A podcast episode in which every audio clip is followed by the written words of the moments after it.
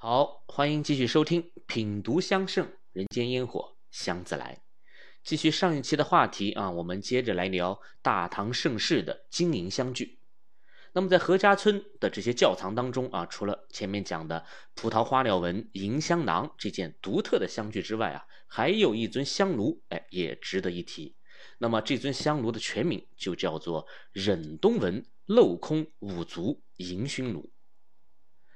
我们先来说说这种奇怪的呃镂空的纹饰啊，在隋唐以前呢，这个香薰炉炉身和炉盖上的这些镂空啊，大多都是一些比较简单的几何图形啊，比如说三角形啊、菱形啊、啊圆形呐。那如果稍微精美啊或者复杂一些的这个器具，那比如说刻画着仙山人物的这个博山炉啊，刻画着龙凤图案的这些青铜香薰这些，那么它们的。出香的这个镂空的地方啊，通常也都是隐藏在这些啊复杂的图案之下的啊，山的缝隙里啊，或者是凤鸟的这个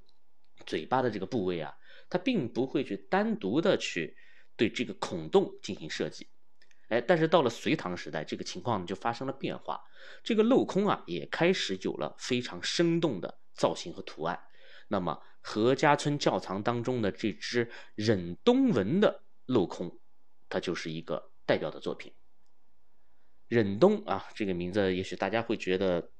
比较陌生啊，但如果说出它的另一个别名，想必就众所周知了啊。那么它就是金银花。这个金银花啊，它是一种慢生的植物啊，开出来的这个花蕾啊，最开始是青白色的，然后绽放之后呢，就是呃雪白的花朵了，但是它又渐渐的会变成金黄色啊，所以这一花有金银两色啊，所以故而得名。那么这种植物是非常耐寒的啊，它基本上是属于四季常青的啊，除非是北方的这个极寒天气，它大部分的情况下呢，都能够在这个寒冬岁月里啊保持清脆。那么前面我们啊曾经讲过，这个中国古人呢是非常看重这种临冬而不凋的这种品质的啊，松竹梅啊皆是如此。因此呢，这个古人也给它取了一个非常贴切的这个名字，叫忍冬。但是这里要。注意的一点啊，就是能够忍过寒冬的啊，它其实不是金银花的这个花朵，而是它的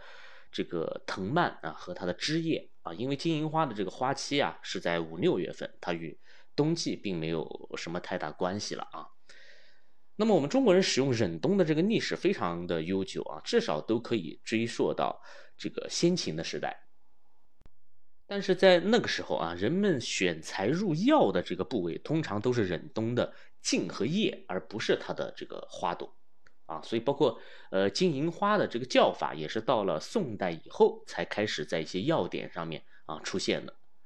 啊，包而且像我们今天这个大量的去使用金银花的这个花蕾来入药啊，那就更晚了。啊，可能应该是从明代开始啊，或者明代之后的事情了。啊，当然这是一种呃中医学上的进步了啊，因为金银花的这个茎、叶、花，它的三个部位的功效呢也是不尽相同的啊，各有所长。那么我们再从香气的角度来说一说它啊，这个金银花的香气呢，它算是花香类中的这个佼佼者了啊。我们今天有很多朋友都是会用这个金银花的干品来泡茶啊，那么一壶热汤冲下去，很快就能闻见。它淡淡的这种清香了啊，但是实际上啊，新鲜的这个金银花，它的香气要比干品还要浓郁的多得多啊，而且具有很高的穿透力和辨识度。那么很多年前呢，我在山区种植药材的时候啊，就经常要开着车啊，往返于这个几个种植基地呃之间。那么每逢春夏交际的这个时候呢，如果打开车窗啊，偶尔就会有一股这个花香啊。从从这个车窗外钻入鼻孔，那么这种香气是十分独特的啊！它的第一效果就是让人的精神呢为之一振啊，这也是金银花的这个特色之一。那么大家注意，这个车子的行驶啊，它虽然是在盘山路上啊，虽然开得很慢，但是它远比走路跑步那要快多了。但即使在这样的速度之下，这个花香啊，依然可以做到是破空而至的啊，它十分的细腻。那么这就是它香气的一种极强的穿透力，啊，那于是我就减速啊，然后停靠在路边，然后再走上几步呢，去寻找这种香气的来源。那往往就能看见一侧的这个石壁上啊，就有这个忍冬啊，从石缝当中钻出来。哎，它还不是一大片一大片的这样开花，它就是那么很孤独的那一株啊，然后上面呢开着十几朵晶莹相间的花儿。但是大家不要小瞧这寥寥数朵这个花啊，它却可以在如此大的空间里产生这种香气的呼应啊，这一点是非常难得的。那我就会把金银花啊摘下一株，然后放在这个车里。那我想，这种。天然的香气啊，天然的花香，它比任何的车载的香水啊都要完美。那么这种香气，它除了提神醒脑的这个功效以外呢，在夏季多蚊虫的这种山区，它还有着很好的防蚊的这种功效。啊，只是可惜这个世界上并没有十全十美的事情啊。我们金银花的这种香气呢，也是有缺点的，那就是持久力比较差。那其实不光是金银花了啊，很多拥有绝妙香气的这些花朵，它们的香气都是难以长久的存留的啊，像栀子啊，像腊梅呀，啊，这些都是如此。所以呢，这也是啊，为什么金银花没有在我们古代的香方中出现的一个原因了啊？它非常执着的要把这种最好的香气留在短暂而鲜活的生命之中。那么香圣里面记录了有一味香啊，叫金银香啊。它虽然有金银二字，但它并非是指的金银花，而是一种呃树枝类的香料了啊。这个大家不要搞混淆。所以在制香的领域啊，金银花呢通常只是被用于制作香囊啊，或者是香茶，在合香当中啊几乎是没有用到的。那我们再回头说说这个忍冬纹啊，实际上这种纹饰呢也并不是中国人的一个原创了啊，因为这个忍冬纹的出现，它是与佛教传入中国的时间节点是几乎一致的啊，所以我们可以理解为它是随着佛教传入中国的。那么这种图案的源头呢，其实也并非是印度了啊，它是来自于希腊的。就像这个犍陀罗风格的佛像，它吸收了希腊雕塑的这个特点是一样的啊，它是一种综合的这个多民族多文化融合的一种纹饰。那么传入中国以后，这个忍冬纹呢就开始与中国本土的卷草纹呐、啊卷云纹呐这些传统的纹饰有了一定的融合啊，并在魏晋南北朝的时期极度的兴盛。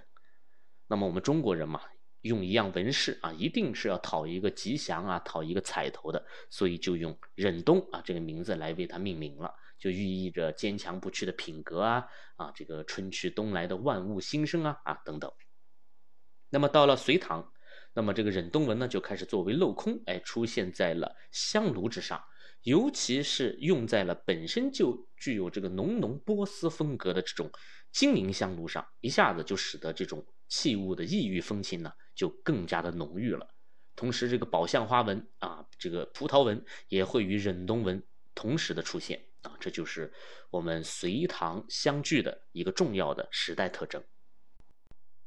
那么接下来啊，我们再来看看这尊香炉的形制，它叫做五足迎熏炉啊。那么这个五足就很有意思了，这个足啊就是脚嘛，香炉的足就是指它的这个底座了。我们之前说青铜豆。啊，它就是单足的啊，只有一个底座，所以它发展为博山炉之后呢，博山炉的底座也是继承了这种单足的形式。但是与青铜豆并驾齐驱的这个青铜器，其实还有一大类啊，叫做鼎。那么这个鼎呢，也被后世演化成了香炉，就被称为鼎式炉。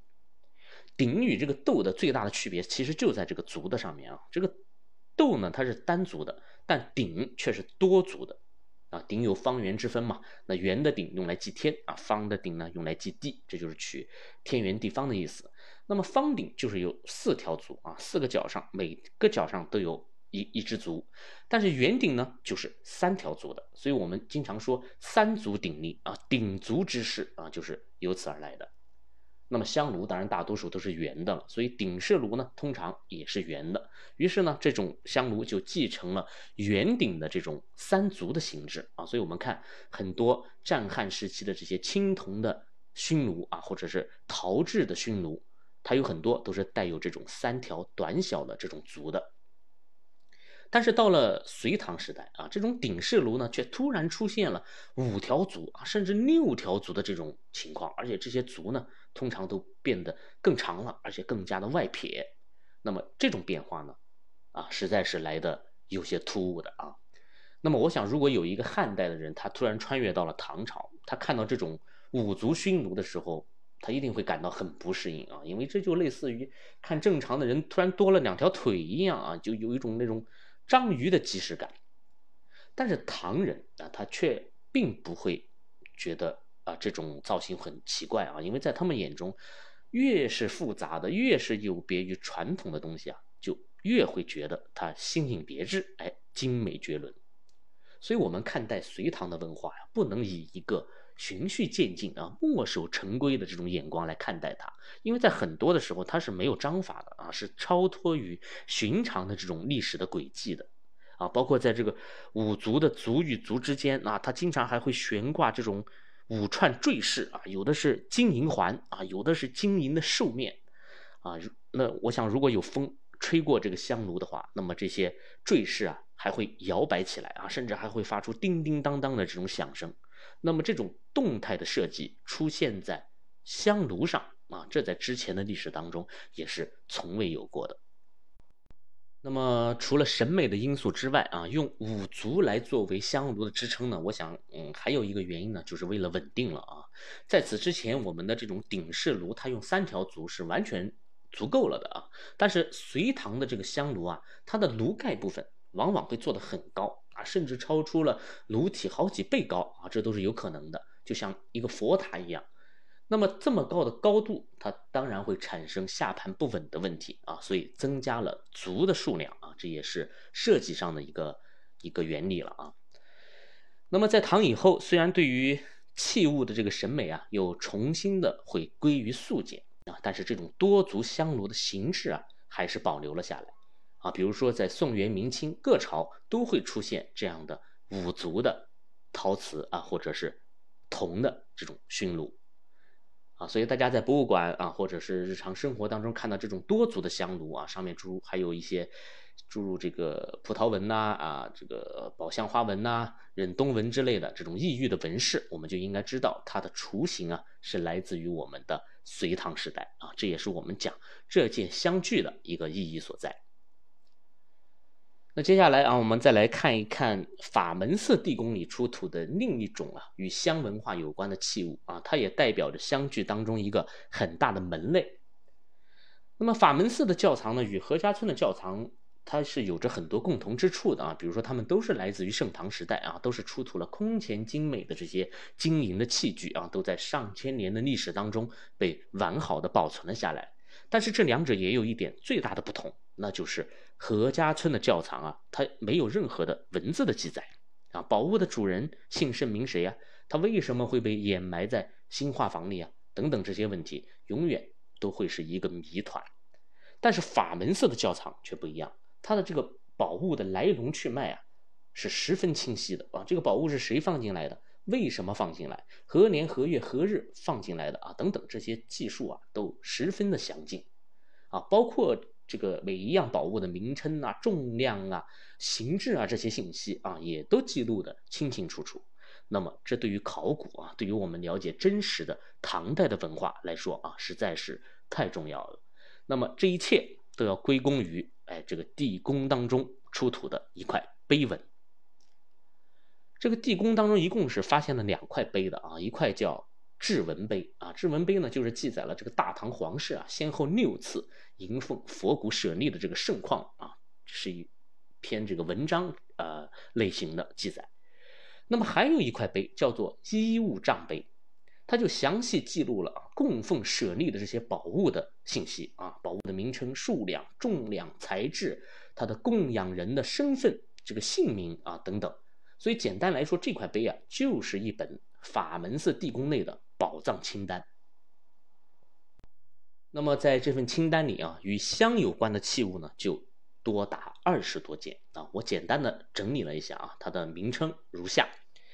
香炉一枚啊，圆无盖香炉一副，香宝子一枚，香案子一枚，香石一枚，香炉一副，火煮一对。香盒一具，香宝子二枚，乳头香山二枚，檀香山二枚，丁香山二枚，沉香山二枚，香囊二枚，银白香炉一个，银白沉香盒一具，手炉一个，银香炉一个。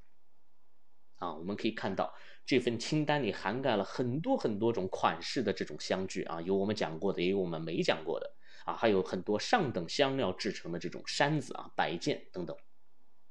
但是这其中有一类，的确在今天是非常少见的啊，甚至，呃，不光是我们的节目里没有提到过，我们平时在各种书籍上也很少见到它。那么这种香具的名字呢，就叫香宝子。这个香宝子也叫宝子啊，宝就是宝贝的宝啊，子就是子孙的子，它是一种盛香的这种器具啊，就是存放香料用的。那么可能有朋友就要说了，那不就是香盒吗？啊，怎么会叫这么一个奇怪的名字呢？哎，那么这个问题呢，就值得我们来一探究竟。那么按照常理来说啊，焚香呢需要香料，香料呢需要贮藏，贮藏就需要容器啊，这是一个很浅显的道理。那么自从香炉出现的那一天开始，就应该有与它配套的容器出现才对呀。哎，但是我们看先秦啊，包括汉代的这些墓葬，他们出土的大多数只有香炉。而且这些香炉呢，大部分是空的啊，少数呢会有一些香料被直接放置在里面啊，比如马王堆的那只这个彩陶的豆形香薰，而专门用来放置香料的这种容器呢，几乎没有啊。当然，马王堆里还是出土了很多精美的这种漆盒呀、漆脸的，但是漆器当中所盛的这个香，它多为涂覆之香啊，装粉啊、香油啊、香脂之类。并没有焚香所用的这些香料，所以我们可以做出一个推断呢，就是在至少东汉以前，由于中国人所使用的这些香料啊，大多数是草本香料，它的焚香方式呢又是直接点燃的，所以香料的消耗是很快的，它所需要的这个香料的体积啊也是很大的，它不是一只小小的盒子啊或者一个小小的罐子可以承载的，所以草本香料通常。它会被大量的存放啊，比如说装在一个布袋里啊，或者是装在一些竹筒里。那么时间一久，这些易腐蚀的草本呢，也就随着岁月化为尘埃了。但是丝绸之路的开通啊，就为中国带来了。各种新的这种树脂类的香料啊，还有来自南海的沉香、檀香、降真香等等这些富含油脂的木质类的香料。那么这些香料就与草本的香料不同了，它们只需要一点点就能够散发出浓郁持久的香气。那么同时，我们的焚香方式也有了相应的改变，直接燃烧就变得不再可行了啊。古人就需要巧妙的去利用炭火啊。通过控制温度来让香气匀速的挥发，那这就成为了一种更加高效啊、更加节能的新的方法。那么除此之外，合香的出现啊，也让香料开始趋于浓缩，一枚一枚小小的香丸、香饼才是炮制之后的精华所在。于是乎呢，在种种的这种因素的影响之下啊，香料的体积开始急剧的缩小。那么，用一只小小的容器来承载几天啊，甚至几个月所需要的这种香料，就成为了可能了。那么，这个体积的缩小，当然也就意味着香料变得更加珍贵了嘛。那些漂洋过海啊，不远万里来到中国的这些精灵们啊，就让每一个热爱香气的贵族都是对他们百般呵护、爱不忍释的。所以，他们就开始寻找一种。精美的器具来存放它啊，因为这种器具当然不会是简陋的了嘛啊，这种随手找来的寻常的物件啊，贵族们是不会用的，必须是要符合他们高贵的身份与地位的，而且要与这种香料的高昂的价值相匹配。那么这种器具应该是什么样子的呢？哎，创意和灵感呢，永远不会无中生有。那么在当时那个年代，来自于印度的一种沉香的器具，就给了中国人。一种很好的启发。那么这种器具就是香宝子。这个香宝子啊，第一次出土的时候呢，它是在一处北齐的墓葬。那显然这个时代就是魏晋南北朝嘛，它与佛教传入的这个时间是吻合的。那么这个东西呢，它就是铜制的啊，它的主体呢是一个椭圆形，顶上呢有一个小钮，它分为上下两半。上半部分是一个盖子啊，可以打开；下半部分呢就连接着一个底足。那如果我们从侧面看过去啊，这个东西就像是一个鸡蛋啊，被放在了一个底座上。但是当时的考古人员他并不知道这个东西是干嘛用的，那他感觉嘛就像一个呃喝酒的杯子，所以就称它为高足杯。那么后来呢，又有一处墓葬被发现了，是在这个当阳的长坂坡啊，就是赵子龙七进七出的这个地方啊。那么这座墓葬呢，也是南北朝时期的，这里头呢也出土了这样的一个铜制的高足杯，但与它一起出土的就是一柄雀尾香炉。哎，这一下就让人们对于这个高足杯有了新的理解，它应该不是装酒的，而是传说当中与香炉配套使用的盛香的用具，叫做。香宝子，那么这种推测后来就在这个隋唐时代的各种发现的遗存当中被陆续的证明了啊。比如说在莫高窟啊三百一十四号窟的这个壁画当中，就有两位僧人啊对坐诵佛，他们两人都是手持雀尾香炉的，而且每个人的面前呢都摆放了一张很矮的桌子啊，我们可以称它为香案。那么这个香案上呢就各放置了一枚香宝子。它的形制、大小啊，都与我们刚刚说墓葬当中出土的这种铜制的高足杯极其的类似。那么这样这样的壁画还有很多啊啊，那么其中很多的这个香宝子甚至会成对的出现啊，它不会被摆在这个供佛香炉的两侧啊，成对称的这个样子的啊，有的时候呢，它还会嗯被直接镶嵌在这个。雀尾香炉的这个长柄上啊，从而成为了一个整体啊。其他的还有很多的造型啊，什么塔形的呀、杯形的呀、正圆形的呀、莲花形的啊，各种各样都有。那么一直到了盛唐的时期，我们高超的这种金银器的加工技术，就让香宝子这种香具的制作也达到了一个巅峰了。我们可以一起来看看啊，法门寺地宫当中的这一对啊香宝子，它们的名字呢叫做鎏金人物画啊银香宝子。那么这个材质它是银鎏金的啊，这个金银两色的对比啊非常的强烈，就显得富丽堂皇。那么它们的下方都有一个底足啊，底足上呢刻画的是缠枝蔓草的这个纹饰啊，当然也可以理解为它是忍冬纹。那么底足就托着这个宝子的主体的部分啊。这个主体的部分呢，下方呢画了一圈仰莲纹啊，这就有浓浓的一种佛教的色彩了。那在莲花的上方，就用鎏金啊描绘了几幅这个人物画。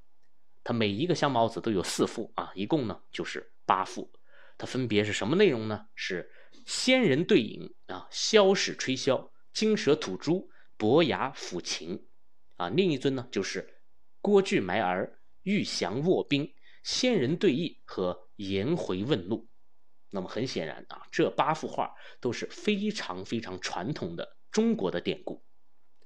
那我们再往上看啊，这就是香宝子的这个盖子了。盖子隆起啊，上面有一个钮，就像大清真寺的这个圆顶。那么圆顶呢，又分为四个画面，在这个四个画面上又分别画了四只金色的狮子。啊，这里提到狮子，我们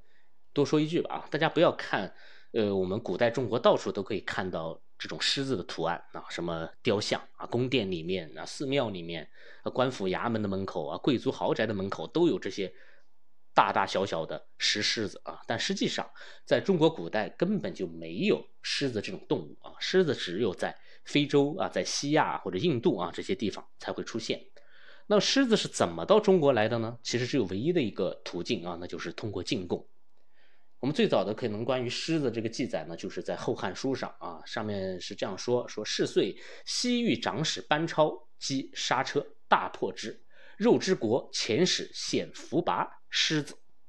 啊，那么这一年呢，就是章和元年，也就是公元的八十七年啊，当时是东汉汉章帝的这个时代，所以狮子的传入时间基本上是在汉代啊，而且呢，狮子的这个这个名词啊，多半呢也是一种。音译了啊，是当年大肉之人的一种叫法。那么传入中国以后，狮子的这种威猛啊，就震惊朝野啊。中国人是万万没有想到，居然还有比老虎还要厉害的这种猛兽啊，所以他就立即受到了皇家的喜爱。那这才是真正的王者的气势嘛，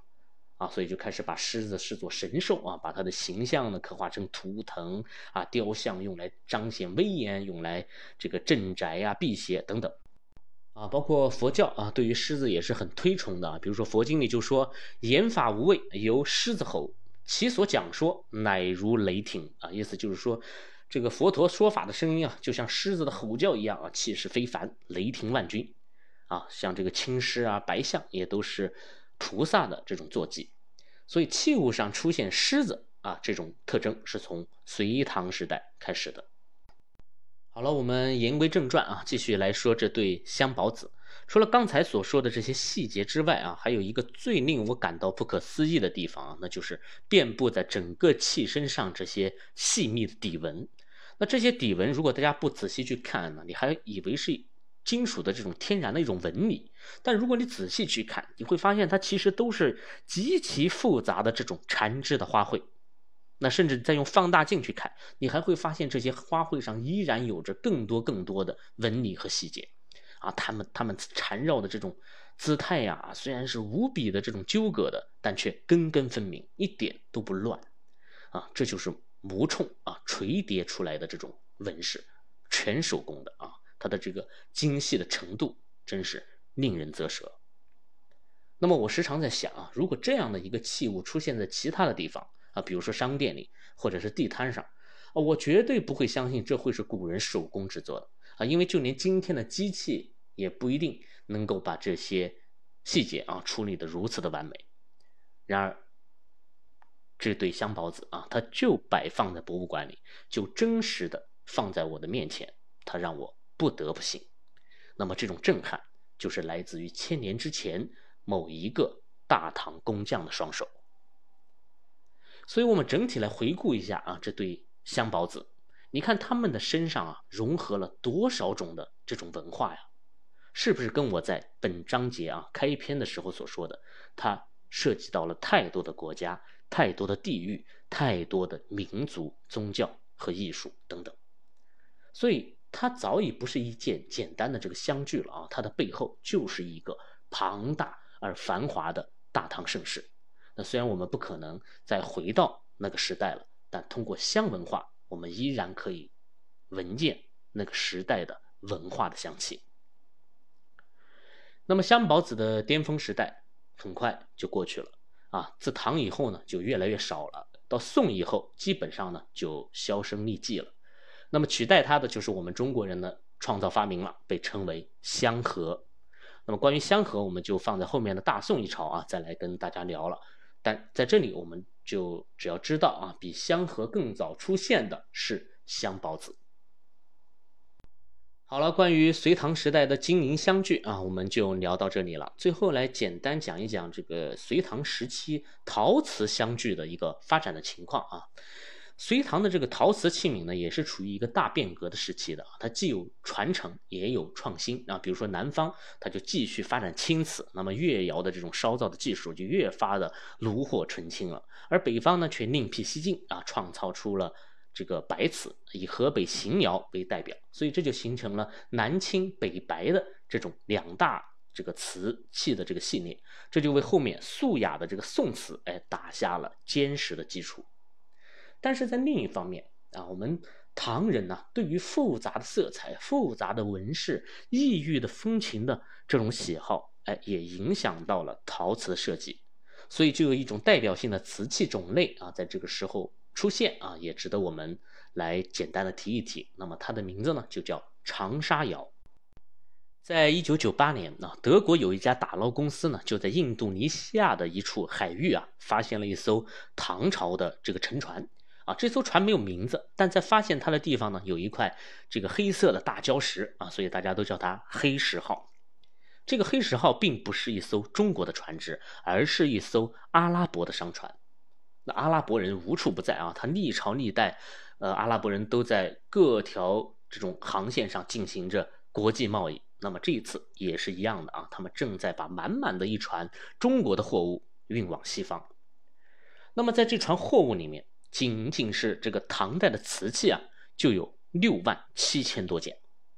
啊，这是一个多么庞大的这个数字啊！我估计沉船多少与它的这个超载啊是有点关系的，但这不是重点啊，重点是这些瓷器里面有超过百分之八十的部分都是长沙窑。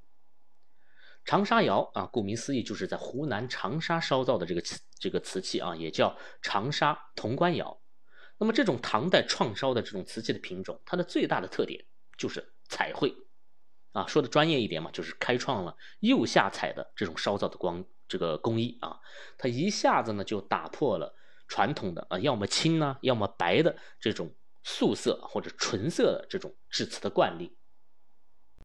那么这种创新啊，就非常迎合了当时唐人的审美啊，同时呢，也深得外国人的喜欢。所以，我们看啊，这个黑石号上大部分的瓷器都是长沙窑，而不是什么青瓷和白瓷。这就说明外国人对于彩瓷的这个喜好程度是远远大于素瓷的。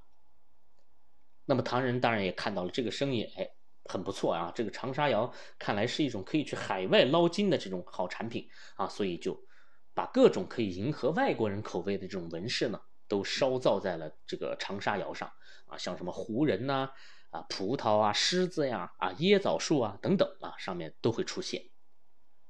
那么在这些出口的长沙窑当中，就有很多很多的香薰炉，而且其中五族的这种香炉就占了很大的比例。哎，这就是受到了唐代金银相聚的一种影响。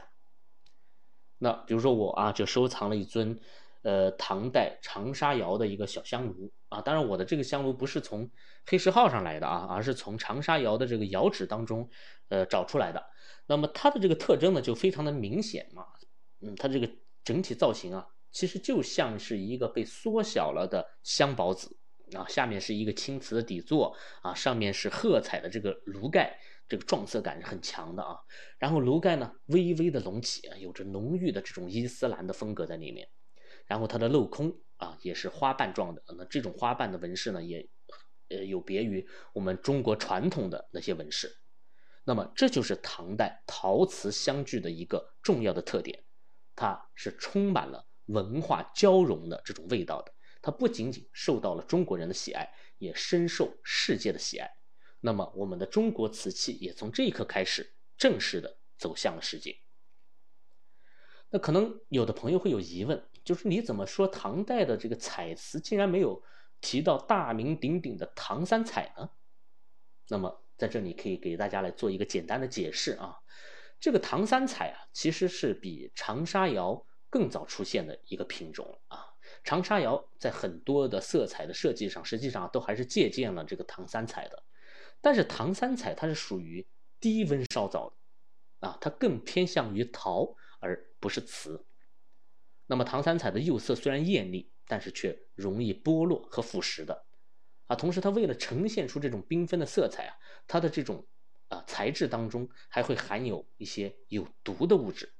所以在盛唐时期，这个唐三彩都是作为名器来使用的，而不会去作为生活中的用品。那什么叫名器啊？名器就是陪葬品，所以我们看唐三彩有很多作品啊，都是什么镇墓兽啊、天王护卫啊、啊这个马呀、骆驼呀之类啊，这就是它的这一个使用的原因。那么不作为生活用具了，那唐三彩的香炉自然也是很少见的啊。即使有啊，多半呢也是用于陪葬的，而不是食用。啊，当然到了晚唐时期，这个唐三彩呢，也就是普及了啊，走入了民间的这个生活。但是为了去掉这个釉色当中的毒性啊，也导致它的色彩大不如前了。所以在唐以后，唐三彩很快就跟着消亡掉了。所以这里呢，要提醒大家注意一点啊，就是我们今天用香呢，尽量不要去用唐三彩的这个香炉啊，虽然它也是陶瓷当中的一个名品。啊，虽然我们用它来焚香也，啊无伤大雅吧，但从尊重历史啊、尊重文化的角度来说，我们还是避免为好。好了，隋唐的香具文化我们就聊到这里了，让我们再多多的回忆一下这个金碧辉煌的时代吧啊，因为接下来的大宋将会画风陡变啊，香文化的巅峰时代又会出现怎样的巅峰的相聚香气呢？且听我下回分解。最后小小的广告一下啊，大家可以通过点击节目页面的购物车的图标啊，进入主播的橱窗啊，来选购见闻香堂的香薰用品了啊！再次感谢大家的支持与信赖。好了，这期节目就聊到这里，谢谢你的收听，我是见闻香堂青花家子，我们下期再见。